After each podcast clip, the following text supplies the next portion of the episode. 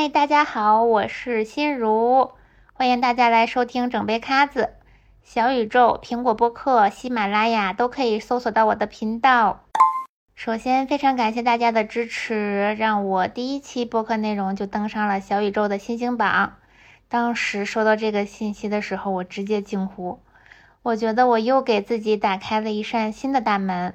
因为在除去工作相关的各种关系里边，我一直是那个更愿意倾听的人，不是很习惯表达自己的观点，说话也都是自带保护罩的状态。比如我会经常把“我觉得”“可能”“也许吧”这种词挂在嘴边儿，会比较在乎自己的言论对大家的影响。但是这次的播客尝试也收获了很多大家的共鸣和认同，就超级开心，更新的动力就燃起来啦！也非常感谢大家给的建议和反馈，我都记下来了，会努力调整。主要就是说语速太快的问题。其实我小时候就是一个动作很慢、说话也很慢的小孩，经常被老师和家长们吐槽。那个时候还没有《疯狂动物城》的闪电，一般都给我起外号叫考拉。所以我当时收到语速太快的反馈，我甚至有一点点开心。上一期的播客是有意识的说快一点啦，那这次我会用我正常的语速来录制，大家再来感受一下子吧。大家想听的选题内容我也有收到，本来这期是想聊大家感兴趣的友情相关的话题，但刚好过一阵子我会和我认识十年的朋友们从四面八方赶来相聚，在想这次见面后可能会有一些什么小故事发生，到时候就可以和公主们一起分享了。今天要和大家来聊聊的话题是关于怎样才能做一个高能量的人。高能量这个词近两年还挺火的，但从一开始听到这个说法的时候，我脑子里一直都是我小时候慧心给我讲过一件很有东北地方特色的人生哲理。他说，每个人都有一口锅，你的锅有多大，你就能炖多大的鱼。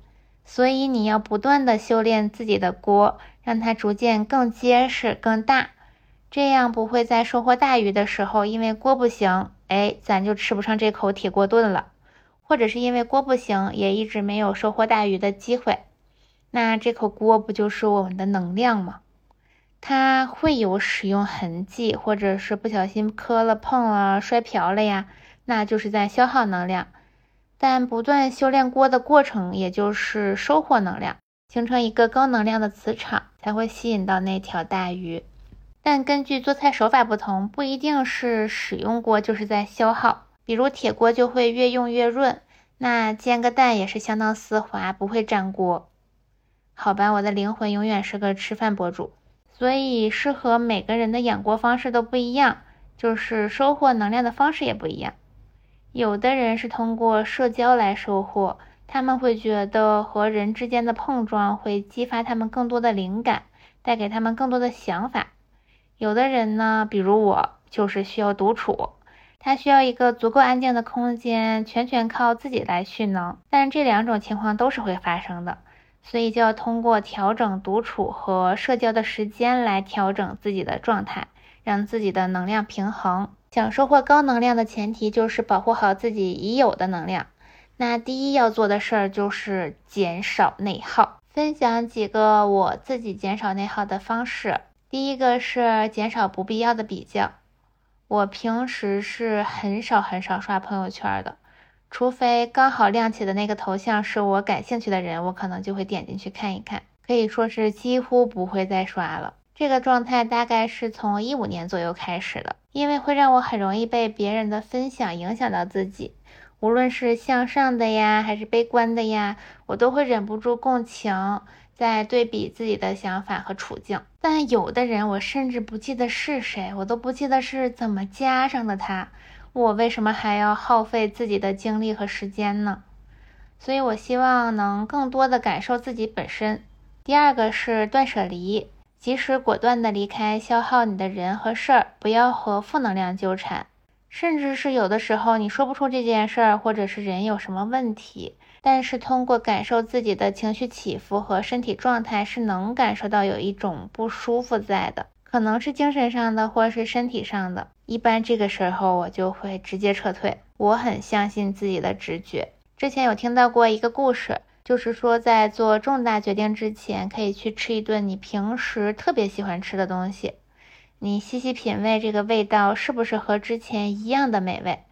如果一样，那这件事儿就可以继续，你的判断是没有问题的。如果不一样，这件事儿最好就不要做了，因为你发现味道不一样，那可能是因为你的身心都比较虚弱，或者是比较焦虑，你的判断能力就也受到了影响，出现了问题。身体是会接受我们各种情绪的，也就是会影响我们的身体，所以做重大决定前看身体的反应，身体是不会说谎的。结合刚刚的那一点呢，就还是多感受自己本身，远离消耗自己的一切，不用很在乎别人的眼光。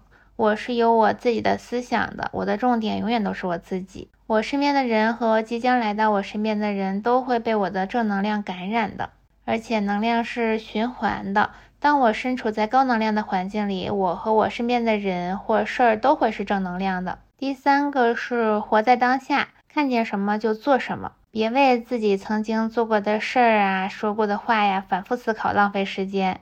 就是事情明明已经过去了，就不要再翻过来调过去的回想了。总在想自己的某句话是不是没说好，会不会得罪谁？这话我是不是不该这么说？或者是某一次吵架，哎，我没发挥好，我真想再跟他吵一遍。嗯，那会不会有一点累呢？别被之前的回忆或者是毫无根据的想法所干扰。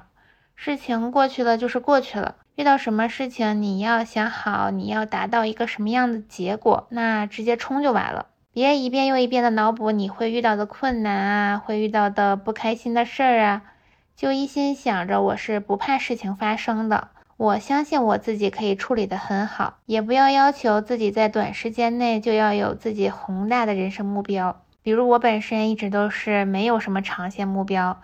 但我会有很多个短期目标，只需要思考你现在正在做的能不能达成你想要的目的就够了。可以参考别人的建议，但是不要被影响，不要因为别人的负面评价就否定自己的努力。你可以想，我觉得我做的还不错呀，这个人要求好高呀，或者确实是某个地方自己比较弱，那就可以想。这确实是我的问题，那谢谢他提醒了我，在各种方面都要减少外界对自己的干扰。比如说，有的人看到下雨就会想，完蛋，美好的一天就毁了；或者是吃了一口蛋糕就会想，哎，我这两天减肥都白减了。仔细想想，这些事儿真的会严重影响你想要的结果吗？所以要盯着目标解决问题，减少过程中的焦虑情绪，以轻松的心态去面对所有。一定要保护好自己的能量。想不通一件事儿，你可以跳出问题的本身，思考问题背后更深的问题。把自己的情绪当成小宝宝，你要安抚好、照顾好他，还要经常对他说：“我相信你，你肯定能行。”情绪状态也向来都是忽高忽低。你可能会生气，会开心，会失落，会摆烂，或者是觉得自己无所不能。要接纳自己的全部，多去捕捉那些让自己觉得很开心、很幸福的瞬间。你可以随时写下来，时常拿出来夸夸自己。不开心的也写出来。你可以写为什么情绪会低落呢？最后我又通过什么样的方法让自己恢复到了之前的好状态？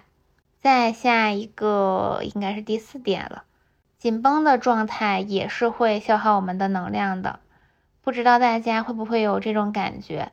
我从小就会经常发生这种状态，比如说我明明当下很开心，但是我一想到某件事，我就会心头一紧，立刻就不能再继续享受眼前的快乐了。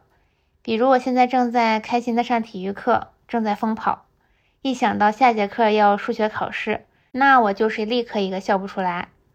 工作的时候呢，就是结束了一整天的工作，终于把电脑关上了。但是，一想到第二天又要面对这些烂摊子，我就是真实的能感觉到那种心脏被堵住的感觉。其实，我们就是陷入到对未来的恐惧了，所以要有修复自己的方法。我最近觉得冥想就是个很不错的方法，短短十几、二十几分钟就能让自己的大脑放松很多。也可以选择走到自然中去，多晒晒太阳啊，摸摸花草树木，身处自然中也会更快的恢复能量。还有就是好好睡觉也很重要。我个人就是看我的状态就知道我最近睡得好不好。那我们平时看到高能量的人都是什么样子的呢？他们通常是不拧巴，有配得感，相信自己，发扬自己的长板，不盯着自己的缺点。他们总是能清晰准确地说出我是谁，我要去哪里，我要成为一个什么样的人。不管遇到逆风局还是顺风局，不是上来就做最坏的打算。他们总是能从中看到机遇和有利于自己的一面。事情总是无常的，但无常在他们心里就是正常的。事情也只分成两种事儿：别人的事儿和自己的事儿。多专注自己，少浪费精力在别人的身上。别人也休想来影响自己的生活，要多和高能量的人在一起。比如有时候遇到了一些解决不了的问题，让你很烦躁、很焦虑，那就把问题放在这儿，不要着急去解决。这个时候可能不是因为你的能力不够，或者是经验不够，很有可能是因为能量不够。这个时候就可以去见见你的高能量朋友，可能就是简单的吃饭聊天儿。你也完全不用提你所遇到的难题，就这样待在一起聊聊天儿，可能你就会突然想通了。这可能就是你走进了能量磁场，也收获到了能量，这样你的难题也就迎刃而解了。高能量大多数都是高效率的状态，但是要找到自己最舒服、最适合自己的方法。我是那种不能让自己闲下来的。就算我脑子不清晰，做不了需要思考的事儿，那我也会做一些放松身心的事儿，比如我会打扫房间啊，或者是做一些不需要过脑子的整理的工作呀。反正就是不能让自己闲下来。但有的人是劳逸结合，很喜欢集中一个时间工作，爆发性会很强，能在短时间内搞定所有事情。所以选择适合自己的生活方式，而不是一味的模仿。觉得高能量的人都很天真，当然了，不是幼稚的那个天真，是在面对任何事情、任何场面的时候，都会有一颗赤子之心，很勇敢、很积极的应对即将要发生的任何事儿。我自我评价不是一个高能量的人，但我很确信的是，我能很好的平衡自己的能量，我也不会去消耗别人的能量。我几乎不会和朋友吐槽，因为大多数各种琐碎的小事啊，我觉得说出来之后并不会让我觉得很爽，反而会影响到倾听人的心情。当然，如果事发突然足够狗血，我也会和朋友疯狂输出一波，但这个情绪会来得快，走得也快。通常是狂喷结束后，可能还要继续聊一下晚上吃点啥，玩点啥。还有一个感受就是，我之前是完全养不好任何植物的。仙人球都会被我养到风干，所有的盆装植物到我手里最后都会只剩盆儿。但我现在家里有二十多盆植物，都非常的茁壮。其实两种结果，我付出的都是相同的努力。那会不会是因为我的能量有所提升，我和植物们的能量磁场也相合了呢？我现在抬头看到的这些植物们，我特别幸福，我特别喜欢它们。我也会经常心理暗示。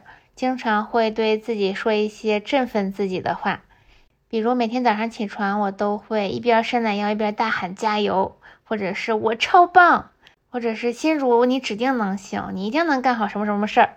嗯，有点傻，但是我会觉得整个人的状态会很充盈。还有我之前和大家分享过的有点玄学的方法，就是换一个看起来很阳光的头像，就算是卡通头像也可以是这样。不要那种阴暗的啊，黑乎乎的呀，比如我某书头像这种，在阳光下大笑啊，海边奔跑呀，这种都很不错，大家可以试一下。我是觉得自从我换了这个头像，我整个人状态都是有提升的。那最后就祝大家都能修炼好自己的大锅，保护好自己的能量，照顾好自己名字叫情绪的小宝宝，那好运气和好状态自然就会来了。这期播客就录到这里喽，欢迎大家点赞、评论、转发，也欢迎大家多多给我建议。想听什么相关的内容，也可以随时和我说哦。那我们下期见啦，拜拜。